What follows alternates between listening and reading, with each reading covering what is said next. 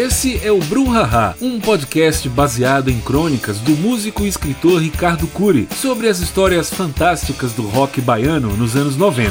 E nesse segundo episódio bônus, vamos conversar justamente com ele, Ricardo Cury, o autor das crônicas que inspiram nosso podcast.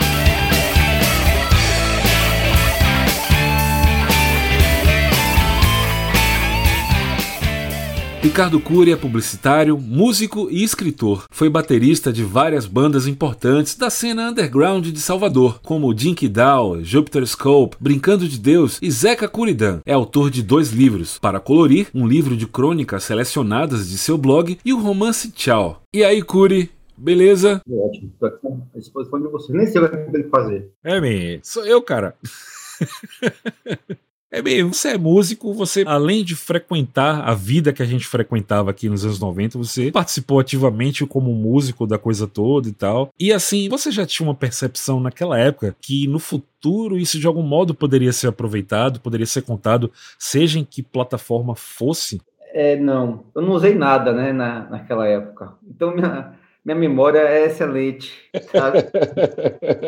e aí eu lembro que a gente viveu muitas histórias e um dia a gente ficou conversando, lembrando assim, sabe? Um amigo meu da época, né, Ricardo Spencer, ele fez assim, porra, velho, tinha que escrever essas coisas, essas histórias todas que a gente, que a gente viveu. Sim. Ali foi um, um start, sabe? Que sim, sim, sim. Porra, escrever essas histórias da galera, sabe? As minhas histórias. Na hora eu já percebia que tinha personagens hilários, diferenciados, pessoas de sim, todas sim, sim. As bandas ali, pessoas artistas extremamente talentosos, compositores extremamente talentosos. Com noção, assim, estou rodeado de gente talentosa. Agora, me, me diga uma coisa: quando você soube da presença de Jimmy Page por aqui, foi na ocasião em que as coisas ainda estavam acontecendo, ou você ficou sabendo das coisas todas já depois, quando tudo já tinha rolado, quando ele já tinha vindo, ido e todas as histórias com as bandas?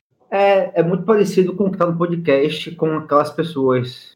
Eu também, igual a eles, ouvia, ah, Jimmy Page está aqui em Salvador, ah, ele está se encontrando com Marcelo Brasil, que era um baterista. Ah, galera, os músicos de Margarete, assim, tinha uma, uma, uma é, a história, né, assim, de que Jimmy Page estava em Salvador, estava, o Cascadura teve um contato. Essa história sempre, sempre permeou ali, sempre todo mundo sabia que existia essa história, mas sempre ficava no ah, parece que foi assim, Acho que foi assim. Quem sabe mesmo é Paulinho, quem sabe essa história é Ney.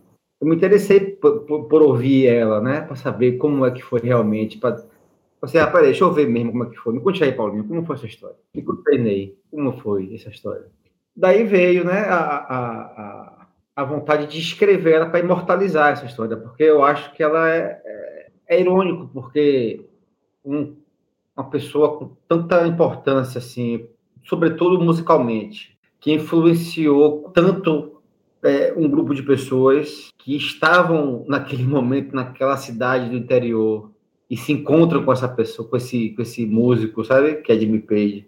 É uma história fascinante, assim, por, por si só. Tendo aqueles personagens, fica dez vezes melhor, porque são pessoas que eu conhecia, que eu conheço. Meu interesse pela história é maior do que o meu interesse pelo Led Zeppelin. Sim, man, e me conte uma coisa. A partir desse papo com o Ricardo Spencer, que destino foi dado esse material? Assim, dessas conversas, para que rumo a coisa foi?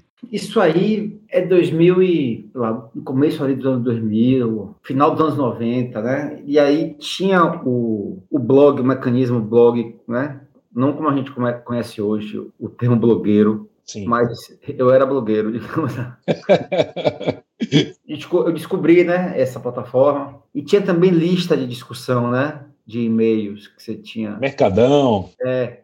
E aí eu mandava, eu fazia as crônicas e botava no blog e botava na lista de discussão do Mercadão, da lista de, de bandas que tinha, né, Medicine Madness. E eu fui tendo um, um feedback, assim, de respostas de pessoas que liam e comentavam, amigos nas listas de discussão e pessoas que eu não conhecia também. E o blog também foi começando a ter, porque na época não tinha não tinha curtida, né? Você o termômetro para saber se o, o, texto, se aquela coisa atingiu as pessoas era a quantidade de comentários. E eu comecei a ter uma coisa massa que mostra que tá atingindo as pessoas, né? Eu comecei a ter, a ter haters. Comentavam. É, ou seja, estava no, tava no caminho certo, né? É, porque tinha uns anônimos, né? Você permitia, pode, pode comentário anônimo. E aí os anônimos desciam um pau, escaldavam. Você é uma farsa. Eu fui fazendo esse, esse blog, eu fui contando as histórias. Aí não era Sim. só do rock, né? Mas o rock prevalecia, porque foi uma parte da minha vida muito intensa e muito. Então, o blog era, não, era, não era histórias do rock, o blog eram minhas histórias e o rock estava ali presente. E aí pronto, aí o, o blog chegou a ter cento e, 170 crônicas. O livro são 40 e poucas. Aí eu, 40 e poucas do blog. Que eu, aí eu fiz mais algumas e aí fez o livro. Que só um, uma coisa que eu acho massa, assim, o livro passou a ter um, uma, um rótulo que ele não, não é, mas eu acho, eu não me incomoda, mas é tipo assim, ah, esse livro é sobre o rock baiano, sabe? Ele não é um livro Sim. sobre o rock baiano. Sim. Só que eu fico, acho massa que ele tenha esse, esse ele adquiriu essa coisa assim. Para mim, experiência pessoal, eu gostei muito de ler o, o para colorir. Primeiro porque os, os, textos são de fato legais, mas assim ter esse monte de gente, esse monte de contexto que eu sei do que se trata, né, acaba tornando a experiência muito mais gostosa e acho que isso acaba um pouco ajudando as pessoas a formarem essa a, a rotularem dessa forma, né? Mas eu entendo o que você diz, eu entendo totalmente o que você diz. E assim como você não é um um escritor de rock, né? Você tem suas, você tem seu material. Às vezes o rock tá, às vezes não. Eu tenho um projeto de, de escrever outras histórias, na verdade, mais até aprofundada, das bandas realmente. Porque os, o Paracolorir são minhas histórias. As outras bandas eu conto permeando o meu universo. Agora não, eu quero, eu quero fazer um livro onde eu vou contar as histórias das bandas, não as minhas, não as que eu participei, Sei. mas as histórias que começa com o Teros em Fúria e vai até o fim da Billis. Sim, é sim, sim, sim, sim, Então é toda esse, essa década de 90, nesse sim. recorte. Porra, não, caralho, não, não um recorte, é, é, não posso falar, vou fazer um livro sobre o rock de Salvador. Porque não é um, um, um, livro sobre o rock de Salvador, porque a maioria das bandas não vão entrar. Eu não conheço todas as bandas. Sim. O metal, por exemplo, eu nunca frequentei o metal. Sim. Não, não sei do metal. Não tenho autoridade para falar do metal. Então não é um recorte sobre a cena, é um recorte sobre a cena que eu acompanhei. Sim. Porra, meio. Eu gostei de saber que você tá nesse, nesse speed aí, velho. No caralho. Tem muita boa história. pois é, aliás, como não ter? É, é, engraçado porque eu lembro que, por exemplo, de Sergia, né? Era uma banda que eu conhecia a galera, que eu Sim. a gente fazia show juntos, mas eu não era amigo. Eu sei. Dos caras, assim, ali naquela época, 95, 96. Sim. Só que a gente ficava sabendo de histórias que aconteciam. Ah, brigaram. Aí quando eu fui agora pesquisar, essas histórias que a gente ouvia falar, eu pude, eu pude averiguar. E até perguntar com, sem nenhuma cerimônia. Sim. Porque na época, ah, maluquinho brigou com caveira, jogou uma conga, tinha, tinha esse, esse... Aí ninguém pergunta assim, né, para os caras da banda como foi, porque ninguém quer falar sobre o assunto, né? Uhum. Mas agora, 20 anos depois, ninguém tá nem aí. Pô, Curi, você, você tá trampando sem pressa nesse projeto aí, com a calma que o projeto pede, né? Agora me diga uma coisa assim, da, além desse projeto, assim, daqui para frente você tá envolvido, você tem outra coisa aí na sua pauta, você tem outras, outro material em texto para soltar, outro livro já pensado, além desse? Tenho, eu tenho muitas coisas, velho. Muitas coisas engatilhadas. É, algumas burilando solamente, né? Uma é, um é o Para Colorir 2, Oh, de fuder. Né? Que, que, são crônicas pessoais, porém Sim. mais recentes. No último ano, sobretudo, pandemia. Eu, ó, no, no meio da pandemia, eu fui demitido, eu me separei, eu tive depressão, eu entrei em aplicativo de paquera, eu tive depressão de novo. é, mas isso tem gerado muitas cenas sabe? Todo esse processo, a separação é, de, com, com, filhos, né? Estando com filhos separados. Eu sei. É, tem muitas histórias com meus filhos, né? Desde histórias com escola, com café da manhã, com comida, histórias, enfim, histórias com, com relacionamentos, né? que muda Sim. a vida mesmo, de solteiro, de casado, de um casamento de 16 anos. Enfim, velho, crônicas pessoais, é, com humor, óbvio, o humor permeia a atmosfera, mas também com, com dramas. Sim. Porque eu vou falar de depressão, vou falar de, de separação. Esse é o, é o, é o que está mais engatilhado, porque esse são crônicas pessoais, eu não preciso pesquisar. O outro das bandas, esse já tem mais, já é, já é preciso entrevistar a galera, preciso. E aí, velho, me conte aí como é, como é a história. Sim. O Telos em Fúria, como foi que começou o Telos em Fúria? Então eu preciso pesquisar. Uhum. Então tem esses dois, né? Que, é, que na verdade é a continuação do Para Colorir os dois, né? Um crônicas pessoais e o outro rock.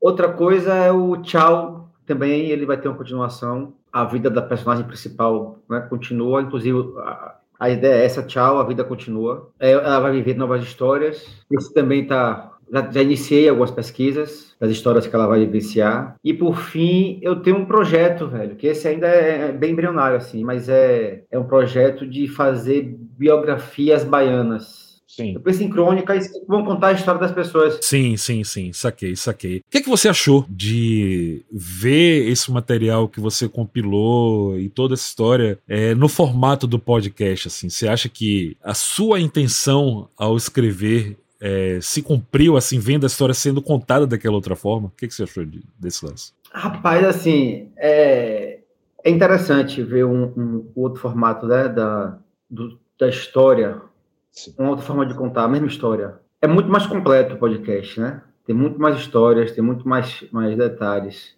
Na verdade, eu fico muito lisonjeado pela escolha, né? Porque quando eu ouvindo ele, dá uma sensação de. O, o estar lisonjeado é tipo assim. Porque a minha intenção foi imortalizar, é imortalizar as histórias. Sim. A intenção é pegar as histórias que eu acho massa, assim, sobretudo daquela época, aquele recorte da galera, assim.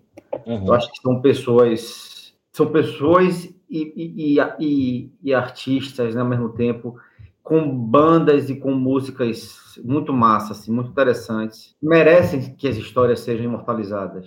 É, e o podcast amplia o, o, o alcance para que mais pessoas saibam dessas histórias e dessas pessoas e dessa época de Salvador, de, de dessa atmosfera, né, que foi aquela, sim, sim. aquela época ali de, de dos 90, que é a época que eu tenho mais autoridade para falar e que é a época que eu vou que eu escolhi para falar, porque eu convivi, porque eu vivi, porque eu estava ali presente. E era, e era um troço muito bom, né, velho? Porque a gente tinha muita gente talentosa e muita gente talentosa sendo especiais de maneiras diferentes. Eram muitas bandas boas de um jeito muito particular cada uma, né? O rock de Salvador não tinha uma cara, né?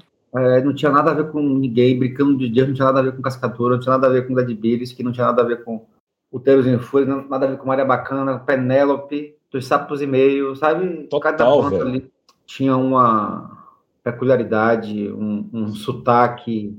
Era, era incrível. É, demais, demais. Maravilha, man. Meu irmão, me diga uma coisa. Teve alguma coisa que eu não te perguntei? Você quer comentar a respeito? Você quer dar um alô? Mandar um abraço para alguém?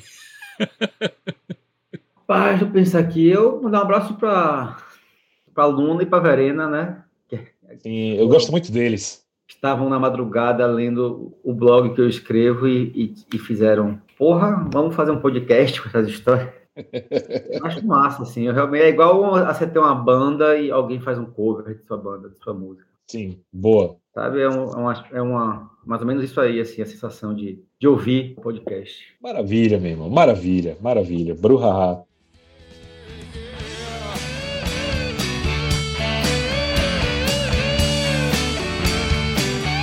Cure, meu velho, muito obrigado. O papo foi massa, que seus projetos caminhem e se multipliquem. Nos vemos aqui mesmo no Bruhaha, já que logo logo temos segunda temporada com mais histórias excelentes. E para você que está ouvindo a gente, valeu. Nos vemos ali adiante.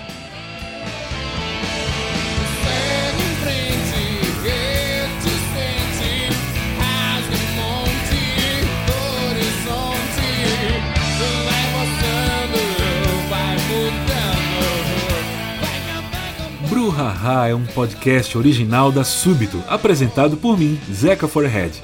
Esta primeira temporada foi baseada na crônica Stairway to Chapada Diamantina, escrita por Ricardo Cury, roteiro e direção de Rodrigo Luna e Verena Petitinga e mixagem de Nuno Pena. Na trilha tem músicas do primeiro disco da banda Doutor Cascadura, cortesia de Fábio Cascadura. Obrigado por nos ouvir e até a próxima!